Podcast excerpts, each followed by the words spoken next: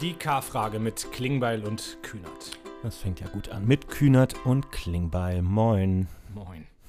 Schönen guten Abend, hier ist Lars. Herzlich willkommen zur K-Frage. Ich hoffe, euch allen geht es gut.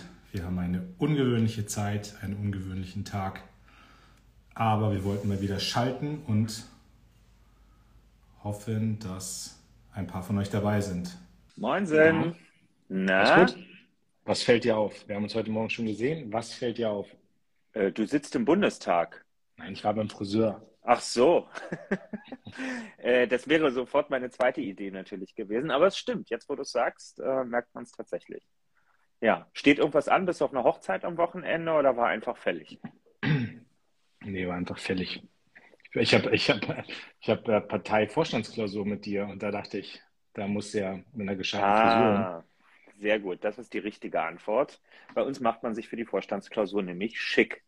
Richtig. ist das. Gehst, du auch noch zum Friseur? Äh, nein, ich war letzte Woche beim Friseur. Ich, Okay. Also wir müssen noch wir müssen äh, nach der letzten K-Frage, warte mal, irgendwie hat sich einer echauffiert über irgendwas. Ich weiß gar nicht, was das war. Ach doch, klar, wir haben uns über deine Brille unterhalten und ähm, hast du das gesehen, dass es bei Twitter dann irgendwie so einen Screenshot gab von der Situation, wo du die Brille aufhattest und, äh, und irgendwer sich dann darüber beschwerte, dass wir irgendwie die ganze Zeit über Styling-Tipps reden und nicht über politische Fragen. oh, oh, oh, oh. Das, äh, nee, habe ich tatsächlich nicht gesehen. Ähm, Was ist aus der Brille eigentlich geworden? Äh, die liegt, ich bin jetzt hier gerade im, im, in der sechsten Etage im Willy Brandt-Haus, die liegt in der fünften unten auf dem Schreibtisch. Es ist ja, wie ich äh, damals schon gesagt habe, eine Sonnenbrille und da heute in Berlin nicht die Sonne scheint, gab es auch keinen Grund, sie mitzunehmen. So Gut. Also wir haben lange nicht geschaltet. Ähm, Wir hatten, Montag hat es nicht geklappt, aus irgendwelchen Gründen. Ich weiß gar nicht, Also, man, man kann schon sagen, es lag an dir, dass es am Montag nicht geklappt hat. Stimmt, Letzte genau. Woche lag es an mir, diesen Montag lag es an dir.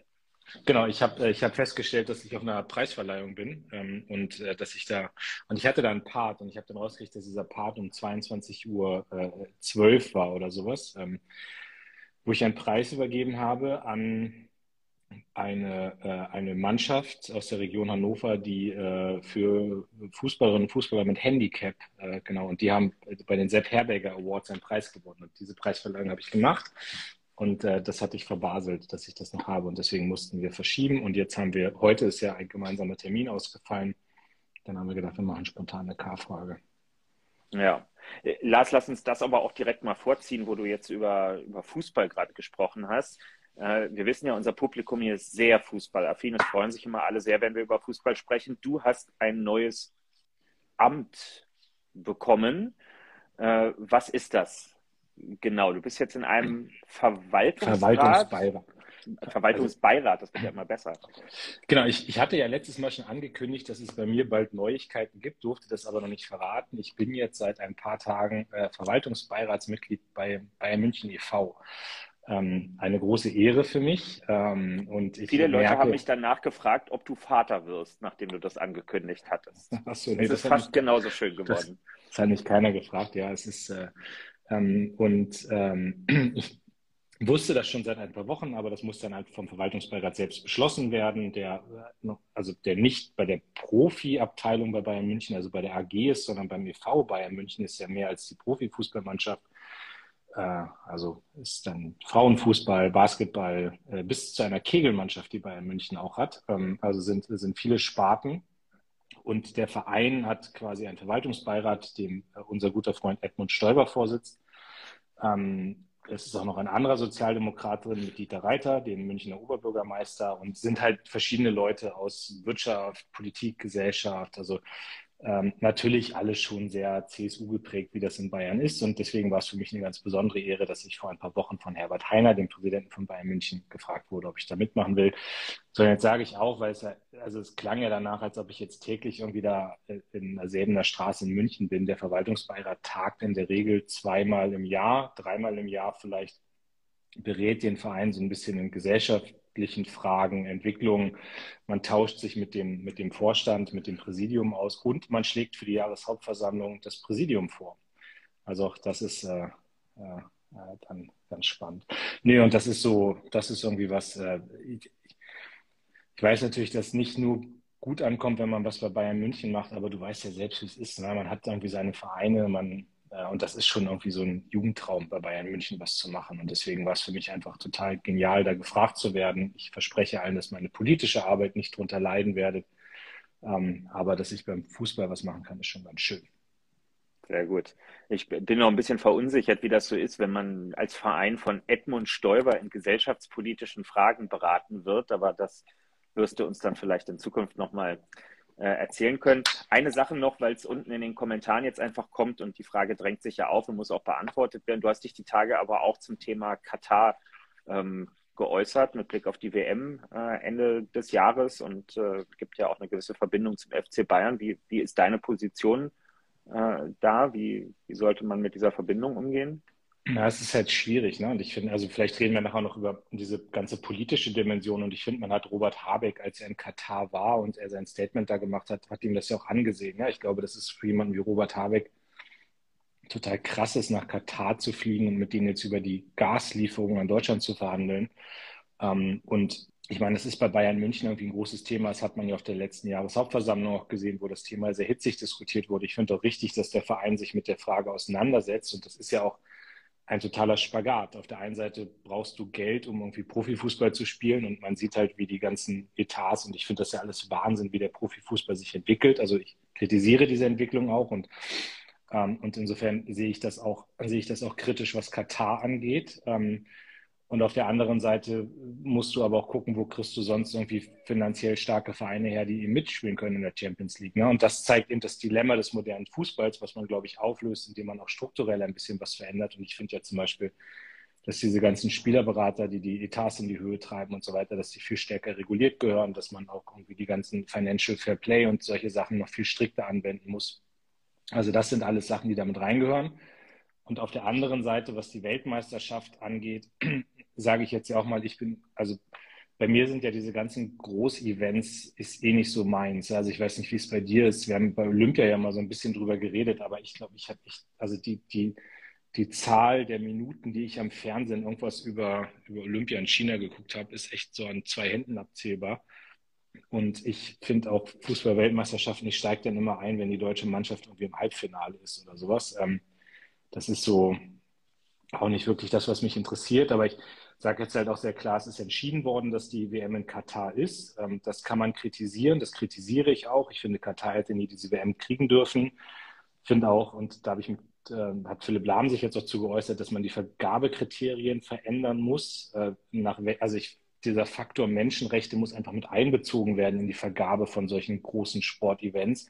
Aber wenn die WM jetzt schon da ist, dann finde ich halt, dann muss der Deutsche Fußballbund in der Form von Funktionären und ich würde mir auch wünschen, in der Form von Spielern eben doch politische Zeichen setzen. Also die können nicht einfach nur Fußball spielen, sondern die müssen eben auch deutlich machen, was für eine gesellschaftspolitische Haltung man mitbringt. Und, und deswegen muss eine WM in Katar sein, mehr als, also muss mehr sein als das reine Sportereignis, sondern muss eben auch deutlich machen, welche politische Haltung man hat. So, das, ist, das ist für mich die Art, wie ich damit umgehe. Es gibt ja welche, die rufen zum komplett, äh, kompletten Boykott auf. Ich, ich wurde jetzt auch gefragt, ob ich mir vorstellen könnte, da hinzufahren. Das kann ich eher nicht. Also ich, ich würde schon mich mit der Situation in Katar auseinandersetzen, politisch, aber ich würde nicht zur WM fahren wollen oder sowas. Ne? Das ist jetzt aber auch eher so eine, also ist jetzt nicht mal unbedingt eine politische Entscheidung oder sowas, aber ich hätte jetzt einfach keine Lust, als Parteivorsitzender zu einer Fußballweltmeisterschaft zu fahren.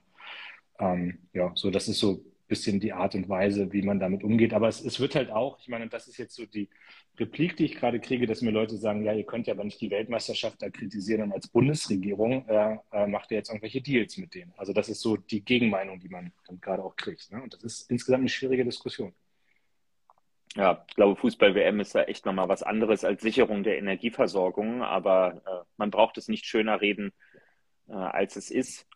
Und ähm, mal gucken. Ich muss, muss mich auch noch damit auseinandersetzen, wie ich mit dieser WM umgehe. Portugal hat sich jetzt qualifiziert. Die, die uns schon länger zugucken und zuhören, wissen, Portugal ist immer meine Mannschaft bei solchen Turnieren. Ähm, jetzt muss ich doch irgendwie mit einem Auge drauf sein.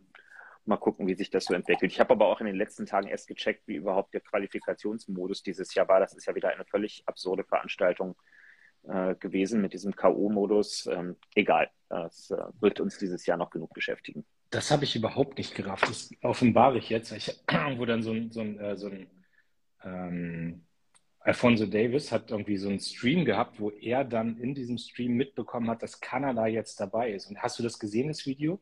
Nee, habe ich nicht gesehen, aber. Der, der, der, bricht wirklich, der bricht heulend zusammen. Also der liegt dann vor seinem, vor seinem Stream äh, und, und, und heult und kreischt rum und schreit und so, weil Kanada, glaube ich, zum ersten Mal seit 40 Jahren jetzt bei einer Weltmeisterschaft dabei ist.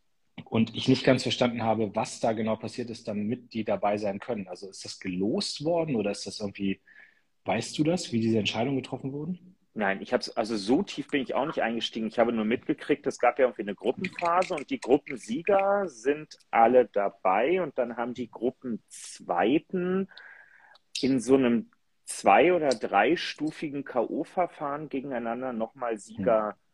Ausgespielt. Da waren aber nicht nur die Gruppenzweiten, sondern auch noch irgendwelche Gruppenersten der Nations League. Ich weiß, ich weiß es wirklich nicht mehr. Ich krieg's nicht zusammen. Es äh, was sich für mich am Ende ergeben hat, ist, es ging alles Kraut und Rüben durcheinander. Guck mal, jetzt guckt uns hier gerade Frank Ulrich, der Vorsitzende des Sportausschusses, zu. Vielleicht laden wir den bei nächster Gelegenheit hier mal ein und dann erklärt er uns mal die Qualifikationsmodi für internationale Sportveranstaltungen. Ich blicke da jedenfalls nicht mehr durch. Okay, jetzt hat es hier dankenswerterweise mir anscheinend jemand erklärt. Kanada hat gewonnen, aber Davids hat äh, nicht mitgespielt. Das heißt, er hat, okay, er hat das Spiel gesehen. Ich wusste nicht genau, was ah. er in diesem ah. Stream gesehen hat, aber dann, okay, dann war es so, alles klar.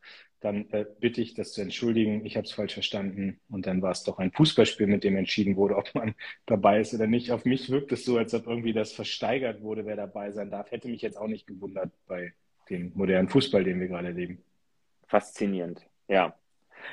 Lars, so, ich, wollen wir ganz kurz, also dein Highlight, Kevin. Was war dein Highlight? Bitte. Also, ich glaube, ich kann für uns beide beantworten, was das Highlight der letzten Tage gewesen ist, das ist der Sonntagabend gewesen oder eigentlich alles, was seit Sonntag passiert ist. Äh, die Saarland-Landtagswahl. Äh, Wir sind ja beide äh, zuletzt noch einige Male auch dort gewesen vor Ort im Wahlkampf. Für alle, die es nicht mitbekommen haben, was ich mir überhaupt nicht vorstellen kann, in einem von Deutschlands schönsten Bundesländern, nämlich dem Saarland, ist am Sonntag ein neuer Landtag gewählt worden. Und äh, es hat äh, nach einiger Zeit mal wieder äh, jemand hinbekommen, eine absolute Mehrheit in Deutschland zu holen. Und es ist die SPD mit Anke Rehlinger, die jetzt alleine regieren können im Saarland mit einem unfassbaren Wahlergebnis von, was waren es, 43,5, 43,6 Prozent. Ähm, also wirklich Erdrutsch, richtig schön. Wir hatten sehr, sehr schöne Gremiensitzungen äh, am Montag mit einer unglaublich fresh aussehenden Anke Rillinger. Ich weiß nicht, wie ja. sie das hingekriegt hat, äh, so am Montag auszusehen. Äh, die, die Leute aus ihrem Team, die sie im Schlepptau hatte, den hat man schon ein bisschen mehr angesehen, wie der Abend so abgelaufen ist vorher. Ähm, nein, es ist in, in sehr schwierigen Zeiten ist das echt ein, ein toller Hoffnungsschimmer und eine wirklich mal ausgelassene Veranstaltung gewesen, muss ich äh, so unumwunden sagen. Ging dir wahrscheinlich ja. ähnlich. Ja, total. Also, weil ich, also verrate jetzt auch kein Geheimnis, dass natürlich ähm, so eine erste Landtagswahl nach einer Bundestagswahl, wo uns ja genug Leute gesagt haben, ja, das war doch jetzt aber Zufall, dass ihr die Bundestagswahl gewonnen habt, weil da war ja Armin Laschet und bei Annalena Baerbock lief nicht alles richtig und nur deswegen habt ihr als SPD mit Olaf Scholz gewonnen. Ähm, und man muss sich jetzt auch bewusst machen, die Umfragen, wo die CDU deutlich vor der SPD lag, die sind ja jetzt auch noch nicht so lange her im Saarland. Ja, so, also, und insofern ist das immer auch so ein Stimmungstest. Ähm, und also, ich sage jetzt auch, auch für mich als neuer Parteivorsitzender, ich und für dich als neuer Generalsekretär, für Saskia, die ja auch dann mit mir im Dezember äh, angetreten ist für die Wiederwahl ähm, für Olaf als Bundeskanzler. Also äh, gewonnen hat die Wahl Anke Rehlinger und gewonnen hat die Wahl die saarländische SPD.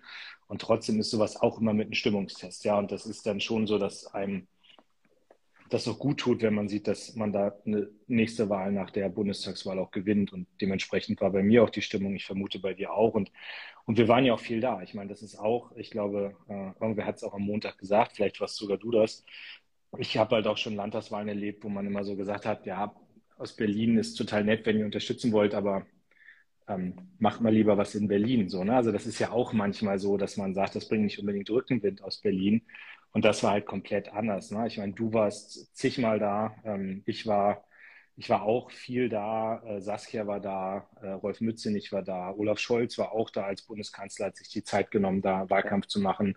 Ähm, und Anke hat ja auch jederzeit gezeigt, dass sie als stellvertretende Bundesvorsitzende eng mit uns zusammenarbeiten will. Das war eine Teamleistung. Ich habe jetzt gesehen, Friedrich Merz war zum Beispiel auch mal im Rahmen einer Vorstandsklausur da und hat richtig viel Wahlkampf gemacht. Und ähm, also so deswegen glaube ich, ist bei denen die Stimmung auch, auch auf Bundesebene schlechter als bei uns.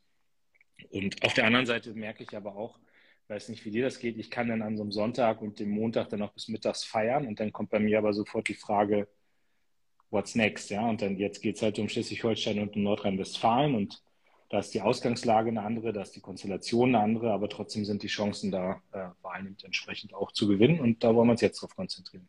Ja, kann ich bestätigen, geht direkt weiter. Ich steige morgen früh in den Zug und dann geht es nach Nordrhein-Westfalen, morgen und übermorgen bin ich da unterwegs, falls uns Leute zugucken von dort. Äh, es geht quer durchs ganze Bundesland, äh, alle Ecken irgendwie mit dabei. Samstag geht es nach Schleswig-Holstein, wo am äh, 8.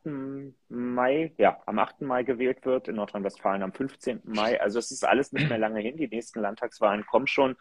Ähm, aber es ist, wie du sagst, das ist eine schöne Sache gewesen am Sonntag, keine Selbstverständlichkeit. Und man muss auch noch mal dazu sagen, es ist das erste Mal nach fünf Jahren, ähm, dass äh, eine Partei die Führung in einem Bundesland verloren hat. Seit fünf Jahren ist in jedem deutschen Bundesland die führende Regierungspartei wiedergewählt worden. Mal mit besseren, mal mit schlechteren Ergebnissen, aber sie sind immer wiedergewählt worden. Und jetzt ist es uns das erste Mal äh, seit 2017 gelungen, ein Bundesland zu kippen und von schwarz zu rot ähm, zu drehen. Und das ist schon, das ist natürlich eine tolle Ermutigung, weil das ist genau unsere Ausgangslage in Schleswig-Holstein und Nordrhein-Westfalen auch. Das sind auch Bundesländer, die aktuell noch CDU regiert sind und die wir jetzt im Mai umdrehen wollen. Und äh, gesehen zu haben, dass man das gut hinkriegen kann, das äh, gibt mir zumindest noch mal eine extra Portion Motivation und natürlich auch äh, es war ja ganz lustig, war Sonntag ja dann bei meiner ersten Berliner Runde, diese Generalsekretärsrunde. Ähm, ich hatte ganz gute Laune, irgendwie um mich herum alle nicht so sehr. Verstehe gar nicht warum. Ähm, und die haben dann alle da, die ganze Zeit gesagt, ja, das sind ja, es ist eine Landtagswahl mit landespolitischen Themen gewesen. Also kurzum, die wollten irgendwie ausdrücken, wir haben hier in Berlin gar nichts damit zu tun, das ist alles nur äh, Saarland gewesen.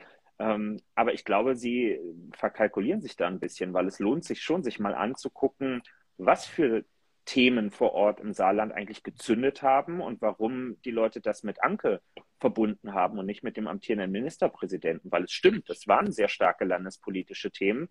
Ähm, aber bei denen hat der Ministerpräsident anscheinend keine Kompetenz gehabt. Also es ging um Industriepolitik, um Arbeitsplätze und come on, das ist das, was jetzt im Moment gerade wahnsinnig viele Leute interessiert. Die halbe Nation redet darüber, was eigentlich ist, wenn Putin uns den Gashahn abdreht oder wir doch irgendwann entscheiden müssen, äh, dass das äh, überhaupt nicht mehr geht.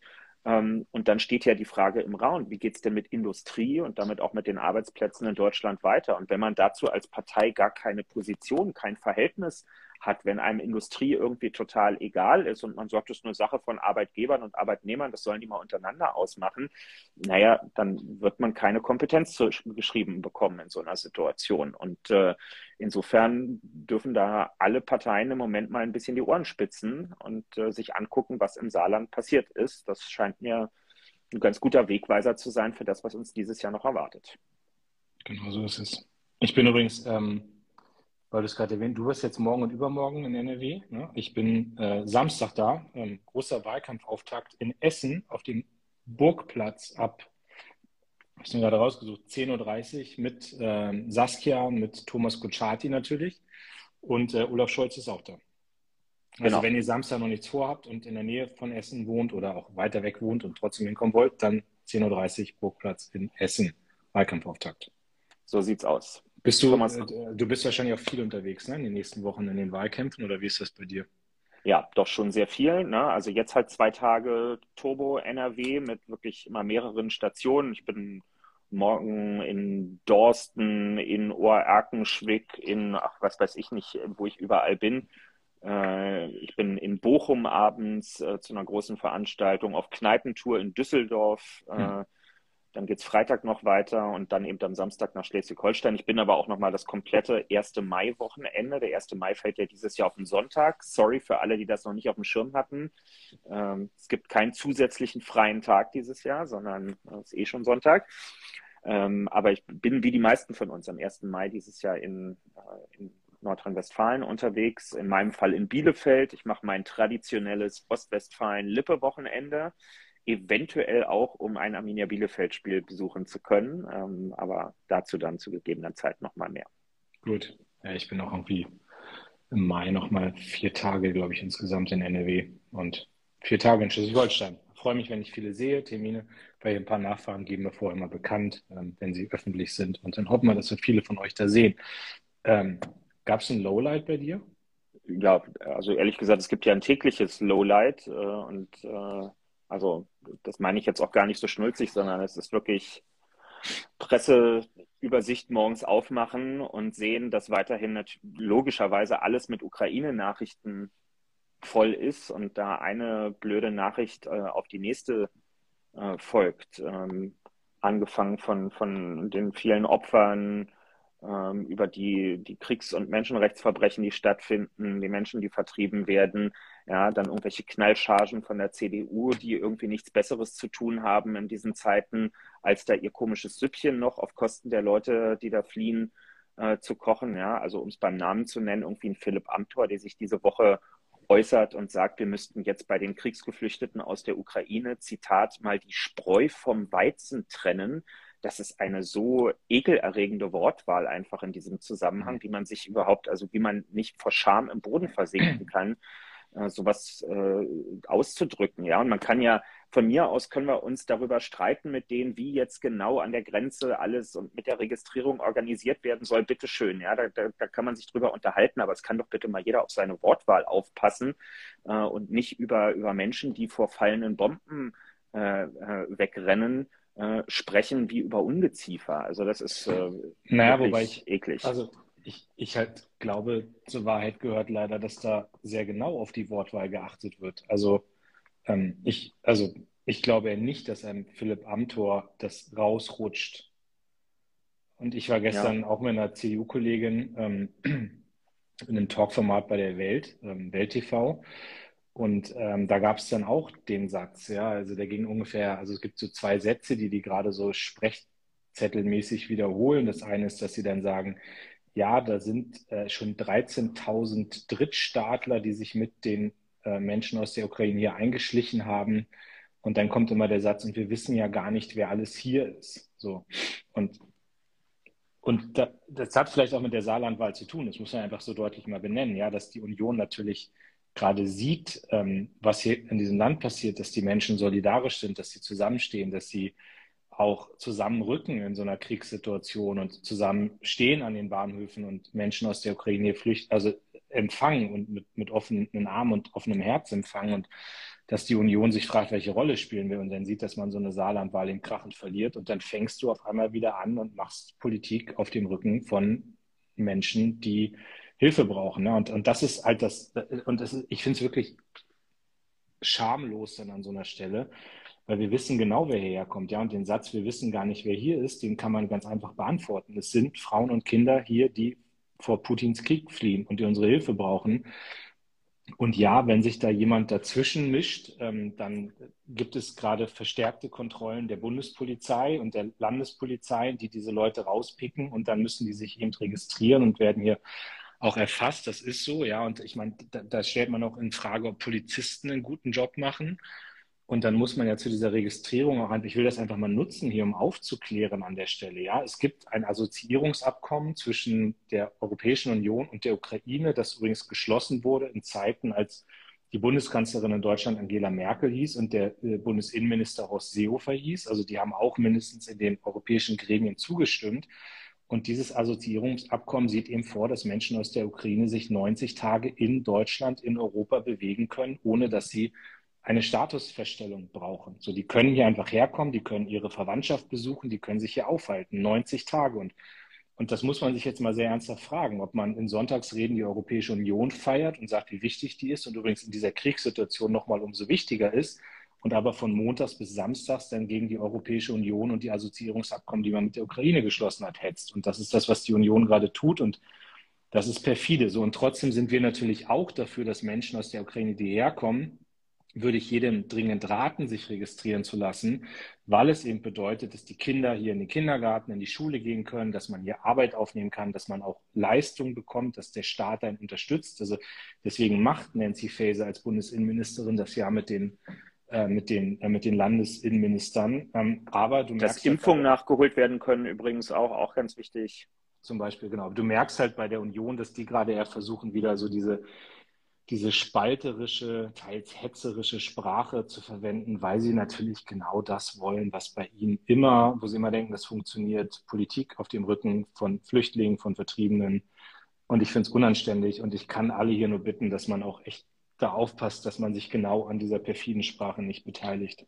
Ja, und sprechen wir es doch aus. Also wenn jetzt hier jemand von der Union dabei wäre, dann würden die ja lang und breit ausführen, warum sie natürlich auch solidarisch mit den Leuten aus der Ukraine sind. Und das will ich denen nicht mal grundsätzlich absprechen, aber was sie natürlich auf der im, im Subtext so unterschwellig mitschwingen lassen, ist die Aussage, naja, aber die Leute, die nicht so aussehen wie Menschen aus der Ukraine und die vielleicht auch woanders herkommen, wie passen wir denn jetzt auf, dass die nicht reinkommen? Ne? Und dann kommen eben diese sogenannten Drittstaatler, das ist dann dieser technische Begriff, den die dafür verwenden, die werden ins Feld geführt. Und da muss man einfach sagen, wenn da zuletzt jetzt 13.000 gekommen sind, dann sind das fünf Prozent der Menschen, die ähm, über die Grenze zu Polen beispielsweise zu uns gekommen sind in den Wochen seit Beginn ähm, des Krieges in der Ukraine. Also mehr als eine Viertelmillion Menschen wirklich aus der Ukraine, von denen wir in etwa heute wissen äh, und die sich äh, größtenteils ähm, bei uns in unterschiedlichen Formen aufhalten und fünf Prozent äh, dem gegenüber äh, an Leuten, die anderswo herkommen, die zum Teil ja selber vorher in der Ukraine waren, nur halt keinen ukrainischen Pass haben. Die Ukraine ist ja keine homogene Gesellschaft bislang gewesen, sondern ist ja auch eine Kiew und andere sind ja internationale Städte. Mhm. Da sind Studierende aus äh, der ganzen Welt und so weiter gewesen. Und ja, manche stellen jetzt natürlich auch fest, oh Wunder, nur weil wir uns zuletzt nicht mehr so sehr für Syrien, Afghanistan und den Irak in der deutschen Öffentlichkeit interessiert haben, ist die Lage da ja nicht tutti gewesen, sondern weiterhin fliehen Menschen auch aus diesen Regionen der Welt. Denn nichts ist gut in Syrien. Herr Assad ist immer noch, äh, Gruß übrigens an Wladimir Putin an dieser Stelle, sind ja alles seine Kumpels dort auch, ist weiterhin an der Macht und terrorisiert weiterhin die äh, Bevölkerung äh, vor Ort. Und Menschen werden verfolgt wegen Glauben, wegen sexueller Orientierung, wegen vielem anderen mehr. Ähm, und insofern äh, kann doch niemand ernsthaft verwundert sein, dass nicht nur Menschen aus der Ukraine im Moment zu uns äh, kommen. Das ist leider nicht der einzige Krieg in der Welt. Genau, und selbst die Drittstaatler, die aus der Ukraine hierher kommen, fliehen ja vor einem Krieg. Also das ist ja, also das, was impliziert wird, ist ja, wenn du nicht aus der Ukraine bist, dann hast du böse Absichten, wenn du hierher kommst. Das ist also, das ist doch das, was probiert wird. Also zu sagen, jeder, der jetzt hierher kommt und nicht aus der Ukraine ist, ist quasi jemand, der schlechte Absichten mit sich bringt. Und das ist ja auch Quatsch. Also, und erstmal fliehen Leute vor Krieg und das kann doch hoffentlich jeder nachvollziehen, dass man das tut, ja, und dass man denen dann hilft. Und dann muss man eben genau feststellen, ja, welchen Status hat jetzt hier jeder. Und das wird doch, aber das kriegt man alles doch gut hin. Und, und das ist so, hm, ja, ich glaube, wir haben es jetzt auch gesagt, aber es hat, glaube ich, ein bisschen, es ist eine Verzweiflung der Union, jetzt irgendwie in diesen Tagen doch noch ein Thema zu finden. Ähm, und ich finde es einfach unanständig, aber das habe ich jetzt auch zum dritten Mal gesagt.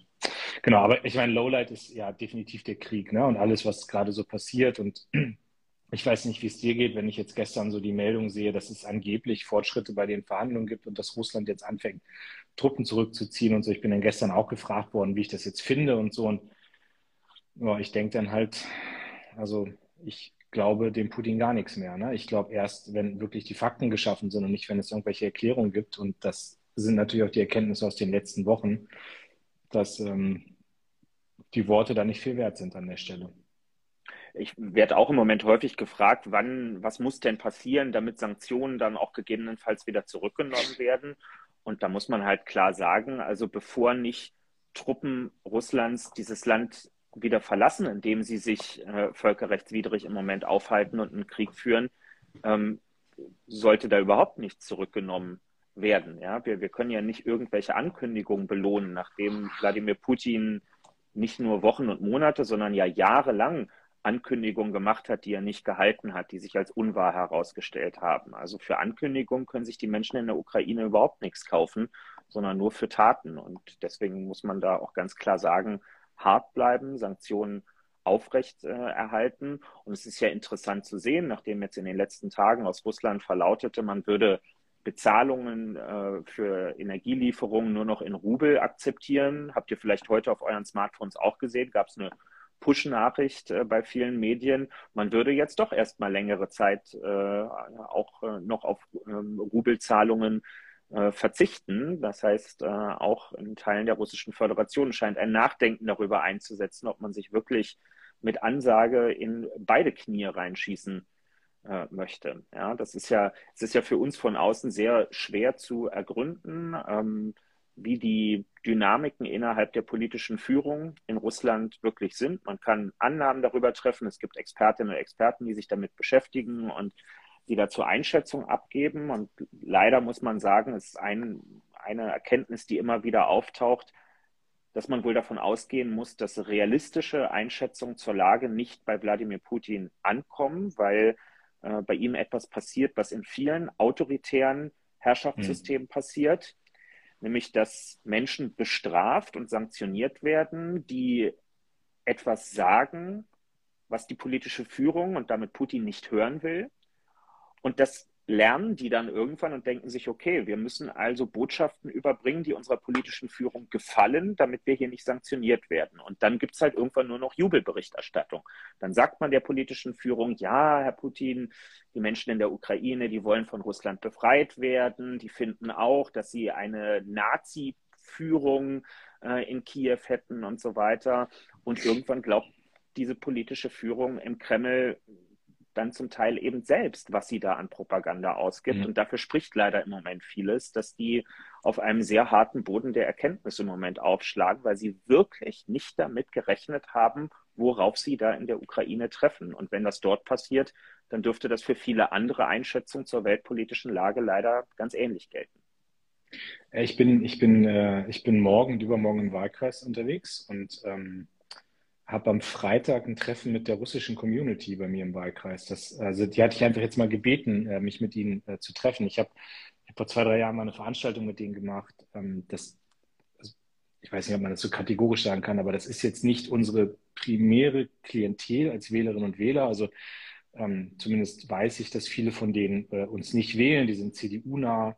Es hat leider auch in den letzten Jahren so einige Entwicklungen zur AfD gegeben. Ähm, ähm, aber ich habe, ich kenne da einige und ich habe einfach die gebeten, dass wir uns am Freitag mal, mal treffen, weil mir das auch als politisches Zeichen wichtig ist. Ne? Also was, äh, was die russisch-deutsch-russische Community angeht, wo ja irgendwie die auch gerade echt bedroht werden. Hier bei euch in Berlin hat es, glaube ich, auch irgendwie so, ein, so einen Vorfall ja. gegeben an einer, an einer, Schule, wo es irgendwie so, so, ein Anschlag oder irgendwie so ein, ich weiß nicht genau, was das war, aber irgendwas gab es da ja auch. Und Deswegen ist mir das als Zeichen wichtig, auch irgendwie deutlich zu machen, die gehören hier zu uns, die gehören zur deutschen Gesellschaft mit dazu und wir lassen nicht zu, dass die jetzt hier gemobbt werden. Auf der anderen Seite möchte ich halt schon mal wissen, wie sie über die ganze Situation denken. Ne? Weil, also gestern in dieser, in dieser Talkshow, wo ich war, war Wladimir Kamina mit dabei und der hat halt schon berichtet, dass es viele sind in Russland, die auch wirklich diese Propaganda von, von Putin glauben. Ja? Ich meine, die kriegen natürlich auch seit Jahren durch so ein Mediensystem ähm, kriegen sie diese Narrative erzählt, ja, dass man jetzt in die Ukraine geht, dass man da dieses Land vom Faschismus befreit. Ich glaube, Putin ist wirklich davon ausgegangen, dass die, die russischen Truppen in der Ukraine mit Jubel empfangen werden, dass man als Befreier wahrgenommen wird. Und, und jetzt sehen die, dass das äh, mitnichten der Fall ist und dass das komplette Gegenteil passiert, dass man jetzt seit 26 Tagen einen massiven Widerstand auch aus der Ukraine hat, dass Russland so hohe militärische Verluste hat, mit denen niemand gerechnet hat. Ähm, und da bin ich schon auch mal gespannt, wie das innerhalb der, der, der Community dann auch diskutiert wird. Ähm, und ich bin echt ganz gespannt, wie dieser Termin am Freitag wird. Ja, absolut. Äh, schöne Grüße an der Stelle dann an die Community und ähm, ja, der Appell an euch alle, ähm, seid da auch aufmerksam, auch in eurem Umfeld, dass da nicht Leute in Haftung genommen werden oder beschuldigt werden für Sachen, für die sie überhaupt gar nichts kennen. Es gibt keine Sippenhaft, auch nicht für Pässe, äh, die man hat. Ähm, mein Betreuungswahlkreis hier in Berlin, für den ich mit zuständig bin, ist Marzahn-Hellersdorf. Das ist ähm, der Bezirk in Berlin, wo mit einer der größten, in Anführungszeichen, russlanddeutschen Communities, ihr wisst, was ich meine, so als, ja. als äh, landläufigen Begriff, äh, zu Hause ist. Und mir wird dort auch berichtet, dass es ähm, wirklich auch bis hin zu Anfeindungen im Alltag und so Aufrufe, bestimmte Geschäfte zu boykottieren und ähnliches gibt. Das ist das äh, Blödeste, was man im Moment äh, machen kann. Also außer die malen sich da wirklich irgendwie ein fettes Z auf die Schaufensterscheibe und solidarisieren sich irgendwie mit diesem Krieg, dann ist das was anderes. Aber einfach nur dafür, dass man irgendwie ein russisches Spezialitätengeschäft führt oder so, ähm, das ist nun wirklich äh, nichts, wofür sich irgendjemand rechtfertigen müsste in unserer Gesellschaft. Und zu Recht wurde gerade in den Kommentaren darauf hingewiesen, es handelt sich da auch vielfach um Leute, die jetzt oder auch schon vor einiger Zeit auch selber Reißaus genommen haben vor der politischen Führung äh, im Kreml. Denn äh, die Unfreiheit, die trägt Putin ja nicht nur in andere Länder, sondern die herrscht ja auch in seinem eigenen Land. Also es ist interessant, in diesen Tagen sich umzuhören, wenn wir mit den Kolleginnen und Kollegen ähm, unserer äh, parteinahen Stiftung, der Friedrich-Ebert-Stiftung sprechen, die in Ländern ähm, wie Georgien beispielsweise äh, tätig sind, wo ganz viele Menschen jetzt gerade äh, ankommen, auch aus Russland, die Reis ausnehmen und versuchen, aus dem Land rauszukommen, bevor vielleicht dort auch irgendwann die Grenzen ähm, dicht gemacht werden. Also auch dort gibt es Menschen, ähm, die, ähm, die eingesperrt werden, weil sie demonstriert haben, deren Berufsfreiheit eingeschränkt ist und ähm, die liebend gerne Reis ausnehmen wollen äh, vor diesem Machthaber. Schön, ich muss hier gerade mal einen Account blocken. Wir haben es fast eine Dreiviertelstunde ohne Porno-Accounts geschafft, aber jetzt geht's hier los. Hm, ja. Sie will irgendwelche Titan-Bilder schicken. Ich weiß nicht, was das sein soll, aber hm. nun ja. ja. So, äh, Lars, so, wir, haben, äh, wir, haben, wir haben eine Sache heute noch gar nicht mitgeteilt. Es gibt keine klassische K-Frage heute, weil alle Menschen, die so in unserem Umfeld arbeiten, sehr busy heute sind, haben sie uns wissen lassen. Urlaub. Und äh, deshalb keine Möglichkeit haben, hier Teil dieser Runde zu sein. Ähm, wir müssen also ähm, ein bisschen auch nochmal eine K-Frage hier aus der Community generieren. Und ich, ich würde mal einen Vorschlag machen, weil eine Frage kam vorhin zwischendurch, die, glaube ich, neben dem Krieg äh, in, in der Ukraine auch immer noch wichtig ist und auch viele interessiert. Und zwar hat vorhin jemand gefragt, wie kann eigentlich die Regierung, wie kann Karl Lauterbach zulassen, dass jetzt äh, ab April ähm, die ganzen Corona-Maßnahmen äh, aufhören? Und ich finde schon, das ist ein Punkt, zu dem wir auch nochmal Stellung nehmen müssen, wie das jetzt mit der Corona-Maßnahmenpolitik weitergeht, vielleicht auch nochmal erklären müssen, wie solche Entscheidungen zwischen Parteien, die ganz offensichtlich auch eine eine unterschiedliche Einschätzung äh, haben, was man jetzt äh, am besten tun sollte noch an Corona-Bekämpfung, wie sowas zustande kommt und ähm, wie man das auch rechtfertigen kann. Und ich glaube, dazu sollten wir heute auch noch mal einen Satz sagen. Ja, finde ich gut, weil das Thema auch, auch viele ähm, bewegt. Und ähm, ich finde übrigens auch, das darf trotz Krieg nicht in Vergessenheit geraten, dass Corona irgendwie immer noch da ist. Und ähm, weißt, weißt du, wie es hier in Berlin weitergeht denn ab nächste Woche? Also bei uns ist jetzt äh, in, in Berlin ähm, ist der Übergang in, von den bisherigen Maßnahmen in die sogenannten Basismaßnahmen jetzt schon am Freitag, also zum 1. April. Es handelt sich hierbei auch nicht um einen Aprilscherz, sondern ähm, es ist tatsächlich so. Das heißt, bei uns beginnt am Freitag die Zeit, in der diese Basismaßnahmen, also ähm, klar weiterhin im öffentlichen Nah- und Fernverkehr äh, noch Maskenpflicht, äh, in Einrichtung des Gesundheitswesens und wenn die Einrichtungsleitung es beschließt, auch potenziell immer noch in Schulen und Kitas und so weiter mit Testmöglichkeiten und ähnlichem, wo das noch aufrechterhalten wird, äh, aber nicht mehr äh, pauschal, also Einzelhandel oder ähnliches. Äh, das äh, liegt jetzt in den Händen der Inhaberinnen und Inhaber zu entscheiden dann, äh, was da in Zukunft ähm, passiert. Ähm, und im Moment gibt es ja harte Auseinandersetzungen, ähm, weil manche Bundesländer sich auf den Standpunkt stellen zu sagen, na ja, die Möglichkeiten, die der Bund uns gibt, so also Hotspots zu definieren und zu sagen, hier ziehen wir doch die Maßnahmen wieder hoch, die sind, seien zu kompliziert ähm, und es sei rechtlich nicht ganz klar, was zeichnet ein Hotspot aus? Muss ein Hotspot immer eine einzelne Gemeinde sein oder kann auch ein ganzes großes Bundesland Hotspot sein? Heute ist es so, dass Hamburg und Mecklenburg-Vorpommern damit zwei Bundesländer angekündigt haben, sie wollen sich äh, sofort zu Hotspots auf Grundlage ihrer aktuellen Zahlen ausrufen. Andere Länder sind da, glaube ich, noch nicht ganz klar, ähm, wie, sie das, äh, wie sie das machen werden. Genau, also ich meine, vielleicht kann man so ein paar Sachen nochmal grundsätzlich auch sagen. Das eine ist, wir hatten, also die ganze Corona-Politik basiert ja darauf, dass der Staat gerade massiv die Grundrechte einschränkt.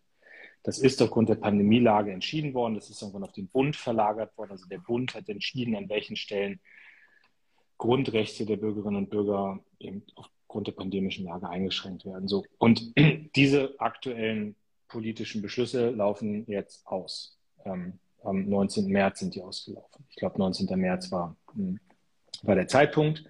Und hätte man jetzt kein Infektionsschutzgesetz zustande gekriegt in der Koalition, dann hätte es gar nichts mehr gegeben. Nichts mehr an Maßnahmen. So, das heißt, wir wären völlig wieder auf das Normallevel zurückgefallen, ähm, also auf das, was wir vor Corona hatten. Und das Zweite ist, das sage ich jetzt auch bewusst als Niedersachse, wir hatten halt immer mehr Entscheidungen, die teilweise von Oberverwaltungsgerichten, ganz häufig übrigens das Oberverwaltungsgericht Lüneburg, deswegen Niedersachse, ähm, wo diese Entscheidungen auch ähm, angegriffen, also wo die, äh, wo die ähm, aufgehoben wurden durch äh, Oberverwaltungsgerichte, weil sie gesagt haben, die sind nicht verhältnismäßig. In der jetzigen Pandemielage darfst du diese Dinge, das, das war damals 2G plus, glaube 2G ich. 2G im Einzelhandel, ja. ja mhm. Genau. Ähm, so, und das heißt, wir haben auch geguckt, dass wir Sachen jetzt wieder auf eine andere rechtliche Grundlage stellen und nicht mehr vom Bund entscheiden, sondern jetzt den Ländern eben doch einen bestimmten Maßnahmenkatalog mit diesem erneuerten Infektionsschutzgesetz mitgegeben haben und die Länder dann eben entscheiden können, was sie machen oder nicht. Und die Hotspot-Regelung hast du gerade angesprochen, wo jetzt Karl Lauterbach auch sehr klar sagt, das können ganze Bundesländer für sich entscheiden oder eben anders. Da gibt es gerade einen juristischen Streit, das muss im Zweifelsfall geklärt werden. Aber erstmal finde ich es richtig, dass man sagt, wir gehen nicht von 100 auf 0, sondern wir haben jetzt eine Lösung gefunden. Sage ich aber auch sehr klar, hätte die SPD alleine entschieden, hätte es nochmal andere Maßnahmen gegeben. Ich finde, da muss man jetzt auch aufpassen, dass man nicht irgendwie versucht, einen politischen Kompromiss schön zu reden oder jetzt so zu tun, als ob das genau das ist, was wir immer gewollt hätten. Nee, ist es nicht. Wir hätten uns noch wesentlich mehr Regeln vorstellen können, aber mehr war mit der FDP nicht drin. Und das Zweite ist aber schon, finde ich, ein berechtigtes Anliegen, auch zu sagen, wir müssen die ganzen Entscheidungen wieder viel stärker parlamentarisieren und dafür sorgen, dass sie nicht per Verordnung aus dem Bundesgesundheitsministerium kommen, sondern dass sie in den Parlamenten, auch in den Länderparlamenten entschieden werden und ich sage jetzt auch mal, so mancher Ministerpräsident, zum Beispiel welche aus dem Süden des Landes, haben sich ja sehr stark auch immer hinter dem Bund versteckt. Also entweder hat der Bund immer zu wenig gemacht oder zu viel gemacht. Und jetzt gucken wir mal, wie manche Länder dann auch entscheiden in der Frage. Ja, Lars, du musst dich, glaube ich, auch nochmal ja, um ja. die Hotspots in unseren Kommentaren wir, kümmern. Ha, wir, ha. wir, sind entdeckt worden hier.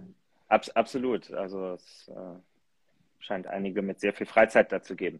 Nun ja, ähm, genau, die finde ich total wichtig, dass du das nochmal betonst. Ähm, nichts ist nerviger, als wenn in der Politik lange Zeit gestritten wird und am Ende behaupten alle, sie hätten es genau so gewollt, wie es rausgekommen ist. Das ist so nicht. Ja? Politik ist, ist Kompromiss, jede Ko Koalition ist Kompromiss und äh, die Maßnahmen jetzt sind ein klassischer Kompromiss. Übrigens, ich lese jetzt in den letzten Tagen häufig, die FDP diktiere da die Maßnahmenpolitik. Nö, also ich glaube, die sind, äh, da sind auch viele unzufrieden. Da sind nämlich einige Jungs und Mädels bei der FDP dabei, die hätten am liebsten wirklich gar keine Maßnahmen mehr irgendwo ähm, gehabt. Also höchstens noch in einem Krankenhaus oder so. Aber mhm. sowas wie Maskenpflicht im Nah- und Fernverkehr ist jetzt, glaube ich, nichts, was bei der FDP noch sonderlich hoch im Kurs gestanden hat. Zuletzt äh, könnte man jetzt äh, sich lange drüber auslassen. Wir sparen uns das. Hier sind ja nur vernunftbegabte Menschen anwesend, die äh, sehr genau wissen, äh, dass das sinnvoll ist. Ja, also das habe ich wirklich nie verstanden. Man kann ja trefflich über die Maßnahmen streiten, aber nichts hat bei so wenig Aufwand so viel Ertrag gebracht äh, wie die Pflicht zum Tragen von medizinischen Masken äh, in den letzten Jahren. Ja? Also wenn man so einfach Leute äh, schützen kann, dann nehme ich das doch äh, super gerne ähm, in Kauf.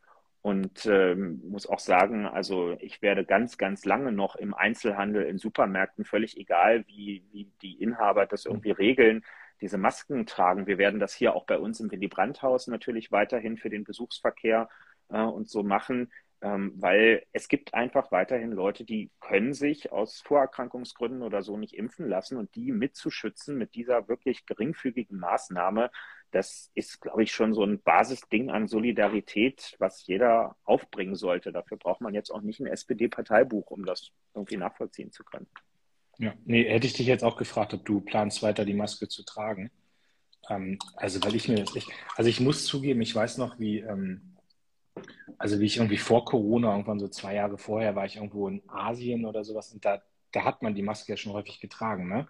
Und ich gebe zu, ich fand das immer total albern. Also ich, Klar. also auch am, am, Flughafen hast du häufig dann Leute gesehen, wo man irgendwie, warum tragen die denn Maske so, ne? Und ich, also ich werde das, glaube ich, noch an vielen Stellen tun. Ähm, ähm, weil ich einfach gemerkt, also es, es hat ja auch jetzt Corona hin oder her, aber ich, ich würde jetzt einfach mal behaupten, ich war in dieser ganzen Zeit, war ich auch weniger krank. Also das ähm, vieles, was man nicht irgendwie dann mal, mal äh, sich irgendwie eingefangen hat.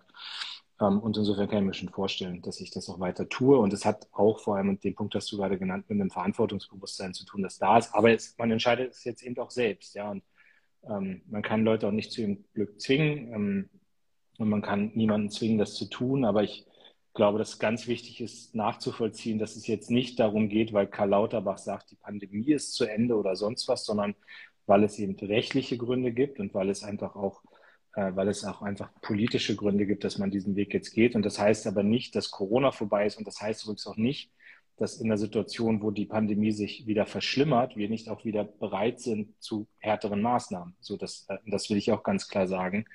Ähm, das, äh, das muss man sich jederzeit als Politik dann auch ähm, äh, offen halten, ob man da wieder verschärft an der Stelle. Ja, absolut. Insofern wird das auch nicht das letzte Mal sein, dass wir hier über Corona gesprochen haben. Da brauchen wir uns alle nichts vormachen. Das begleitet uns weiter. Du hattest es ja immer noch nicht, ne? Du bist immer noch. Nein, und ich teste ja, also auch das werde ich noch lange, lange weitermachen. Ich teste wirklich zumindest montags bis freitags, so an den Tagen, wo ich im Bundestag oder hier im Willy Brandt-Haus im Büro bin, teste jeden Tag und äh, nix. Also es passiert einfach nicht.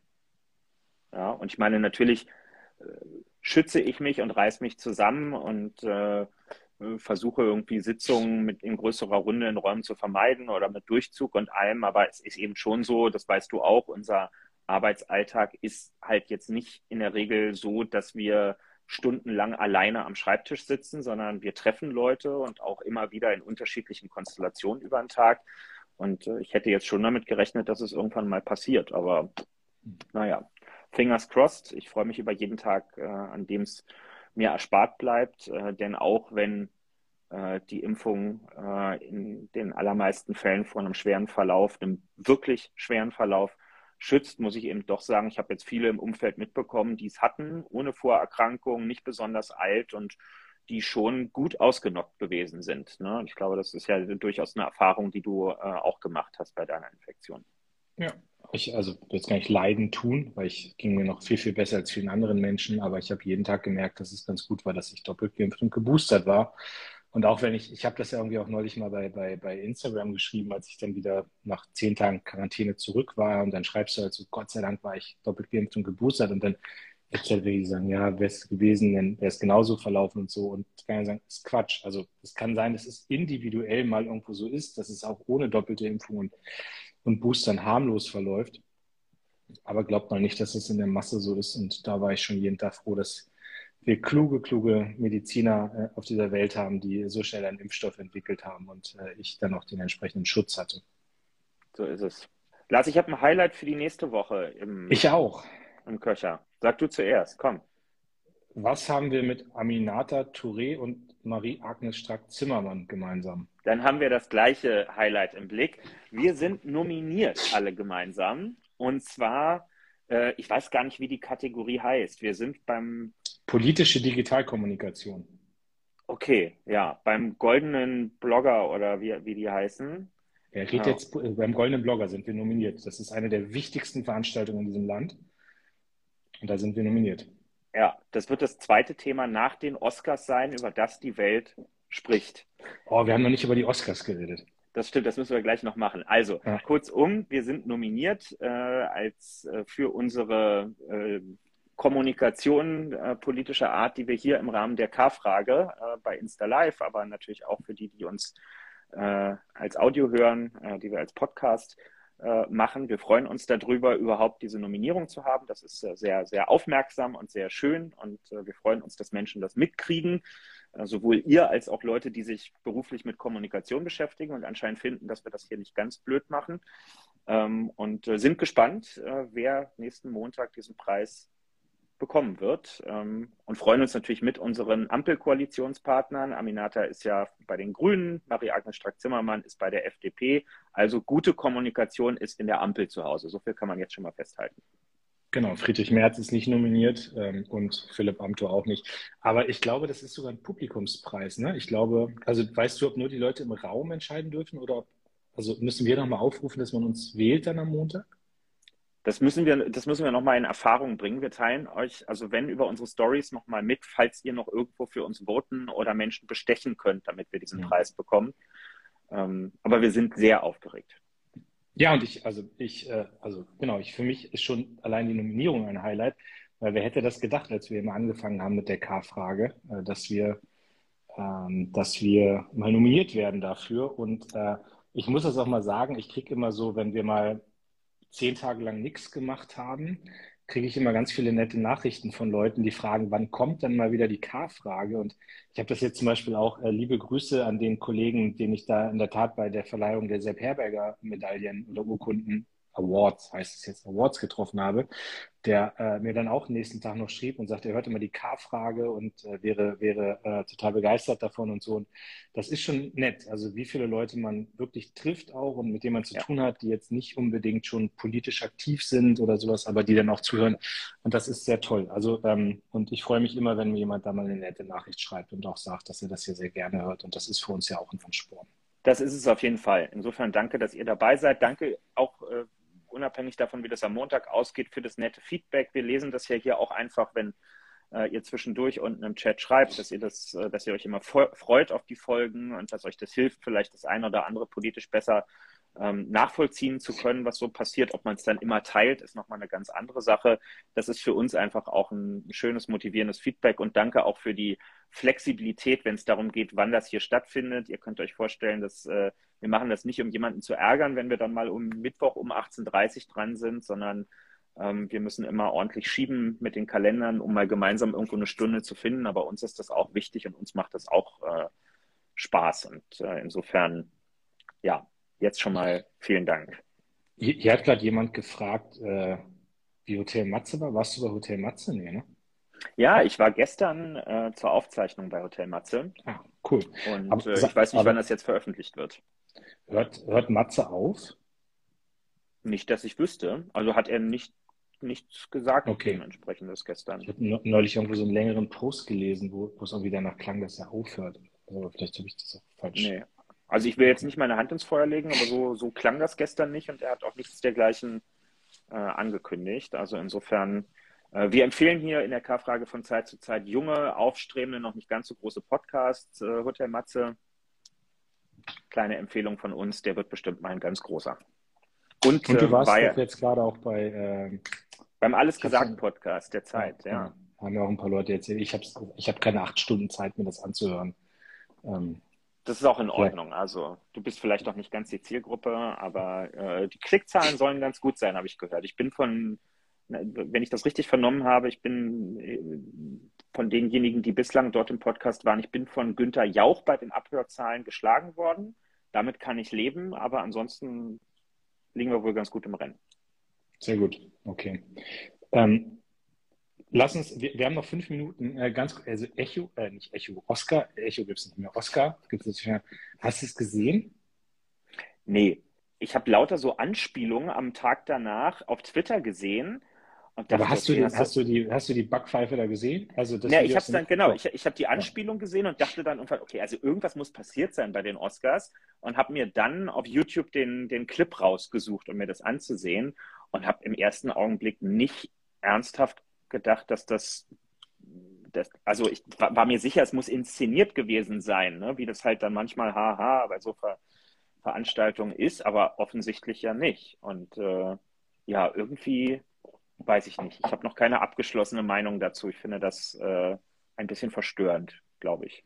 Also man kann es ja nicht gut finden. Also ich, ich es, gibt nein, ja, es nein, gibt, nein. Es gibt, ne, also so ich, ich bin halt riesiger Will Smith-Fan. Also das ist, ich finde ihn großartig. Ähm, ich finde ihn wirklich, also ich, ich finde ihn auch einfach cool. So und das ist so uncool, dass ich Angst habe, dass es gerade mein Bild von ihm zerstört. Und jetzt glaube ich natürlich, dass es weißt du auch, ja, es gibt Momente, wo man die Kontrolle verlieren kann. Und wenn du permanent in der Öffentlichkeit stehst, dann bist du wahnsinnig unter Druck. Und ne, also ich kenne auch Situationen, wo man dann doch mal irgendwie schnippisch wird und so weiter, aber der Moment, dass ich aufstehe, auf eine Bühne gehe, dass ich aushole und jemandem ins Gesicht schlage, boah, da muss schon einiges dahinter stecken. Und, und da komme ich halt immer zu dem Punkt, dass ich sage, das geht gar nicht. Also da musst du dich als Prominenter so unter Kontrolle haben, dass dir das nicht passieren darf. Es darf dir nicht passieren. Und, ähm, und ich glaube, dass jemand wie Will Smith durchaus Gefahr läuft, dass er damit das komplette Image, das er hat und das komplette Bild, das er auch hat, auch bei Leuten wie mir, dass er das dadurch kaputt macht. Jetzt mal egal, wie tief ihn das getroffen hat, egal wie daneben diese Scherze, also so, dass, man macht auch keine Witze über die Krankheit von Menschen, das ist auch klar. Aber trotzdem ist es ja nicht so, dass der neben ihm saß und du holst aus dem Affekt aus, sondern es muss ja eine bewusste Entscheidung gegeben haben, da jetzt raufzugehen. Und also ich finde es also irgendwie tragisch. Also das ist vielleicht so das, das was man ja, was ich sagen kann. Aber ich, ich glaube, ohne das Ding hätte ich von den Oscars gar nicht mitgekriegt, das muss man auch sagen. Also. Ja, absolut. Zumal ich, also wenn ich bei so einer Veranstaltung bin, wo so viele Millionen Menschen zugucke, dann habe ich ja andere Möglichkeiten, mein Nicht-Einverständnis zum Ausdruck zu bringen, wenn mir was gegen den Strich geht oder wenn ich mich oder nahe Angehörige in dem Fall ähm, unzulässig beleidigt sehe, dann stehe ich halt auf und gehe oder ich rufe irgendwas oder ich nutze meinen späteren Auftritt auf der Bühne, um äh, mich verbal nochmal daran abzuarbeiten. Ja, also es gibt so viele Optionen unterhalb von ich hau jemanden auf die Fresse. Ähm, das ist schon, schon beachtlich, sich da so wenig äh, unter Kontrolle zu haben. Genau, und, und der, der, lieb, der, liebe Erik Flügge, der hier ist, einer der, der schlauesten Menschen, die ich kenne, schreibt, das darf auch nicht Prominenten nicht passieren, hat er natürlich recht. Also ich habe jetzt, wollte nicht legitimieren, dass es allen anderen passieren darf, nur Prominenten nicht, aber ich, was ich sagen wollte, lieber Erik, ist gerade, wenn man lernt, in der Öffentlichkeit zu stehen und sich zu kontrollieren und damit umzugehen, dann äh, muss man sich noch mehr im Griff haben in solchen Situationen. Gut, haben wir Echo, äh, Echos, sag ich schon haben wir einen Oscar auch abgehakt. So, was steht an nächste Woche, außer dass du mit mir den Sonntag und den Montag verbringst und das wahrscheinlich dein absolutes Highlight ist? Das ist mein absolutes Highlight, genau. Den ganzen ich habe noch eine Sonntag. schlechte Nachricht. Ich bin Sonntagabend, muss ich gehen irgendwann. Ich, das weiß ich schon, das habe ich schon gehört. Ja, du musst äh, zu einer guten Bekannten, äh, die eine Talkshow in der ARD hat. Glaube ich. Frau Will. Frau Will, genau. Frau Will. Ja. Aber du bist nicht wie, wie der Bundeskanzler im 1 zu 1 da, sondern du musst dich noch mit anderen Gästen auseinandersetzen, vermute ich. Ich weiß auch schon mit wem, aber ich, das ist ja mal, ich weiß, ist es schon öffentlich? Nee, ich weiß es gar nicht. mach, mach mal so Andeutung vielleicht. Also wer könnte, wer könnte noch da sein? Äh, ein Ministerpräsident. Ein Ministerpräsident. Hm, keiner von der SPD, vermute ich mal. Damit fällt ja die Hälfte mittlerweile schon raus, ähm, weil zwei SPDler würden sie nicht nehmen. Ähm, tja, CDUler, boah, die lädt man vielleicht gar nicht so ein, die sind ja langweilig. Winfried Kretschmann, ja, der ist, glaube ich, schon im Bett am Sonntagabend. Ist vielleicht Markus Söder? Richtig, Kevin. Sehr gut. Wahnsinn. Sehr Es gut. Ja, ich äh, mal gucken. Und der Rest ist, glaube ich, noch so pending, so ein bisschen. Aber mal gucken. Wird schon ganz gut. Und weil gerade gefragt wurde, ähm, Lanz am Donnerstag. Hervorragend. Also ich habe nächste Woche nochmal richtig schön Spaß. Viel Freude. Und bei dabei. dir, äh, nee, und äh, Hotel Matze bin ich ein bisschen neidisch. Finde ich geil. Also es ist wirklich äh, so eines der besten Podcast-Formate, die ich, äh, die ich kenne. Ja, war für mich Neben, auch neben der K- neben der K-Frage natürlich. Also Ja, absolut. Nee, war für mich auch sehr aufregend, weil äh, Maxi Wilscher ja äh, früher bei Virginia jetzt ähm, in der Band gespielt hat und Virginia jetzt ist äh, meine langjährige Lieblingsband äh, gewesen, bis sie sich dann aufgelöst haben. Ich bin 2010 bei deren Abschiedskonzert im Berliner Admiralspalast äh, gewesen, habe Rotz und Wasser geheult, als sie den letzten Song auf der Bühne gespielt haben und äh, jetzt bei ihm im Podcast zu sein, ist für mich schon äh, ja nochmal was ganz Besonderes gewesen. Aber Virginia jetzt wurde dann bei dir durch Roland Kaiser abgelöst. das, äh, man löst sowas nicht ab, sondern ich bin musikalisch vielseitig interessiert. Äh, aber ich überlege, ich habe die auch gehört. Ich hatte, die hatten, glaube ich, zwei, drei Alben, ne? Ähm, drei, ja. drei, drei, auf jeden Fall. Es können auch vier gewesen sein. Müsste ich jetzt nochmal nachgucken, wie viel es gewesen sind. Ja, ja. Nee. Coole Band. Absolut. In diesem Sinne, so. für mich geht es jetzt zum Bahnhof und für mich Feierabend. nicht. Wir sehen uns am Sonntag. Bis dahin. Schönen Feierabend. Alle gut. Und äh, denkt am Montag für die K-Frage wählen. Bis dann. Tschüss. Ja, voten.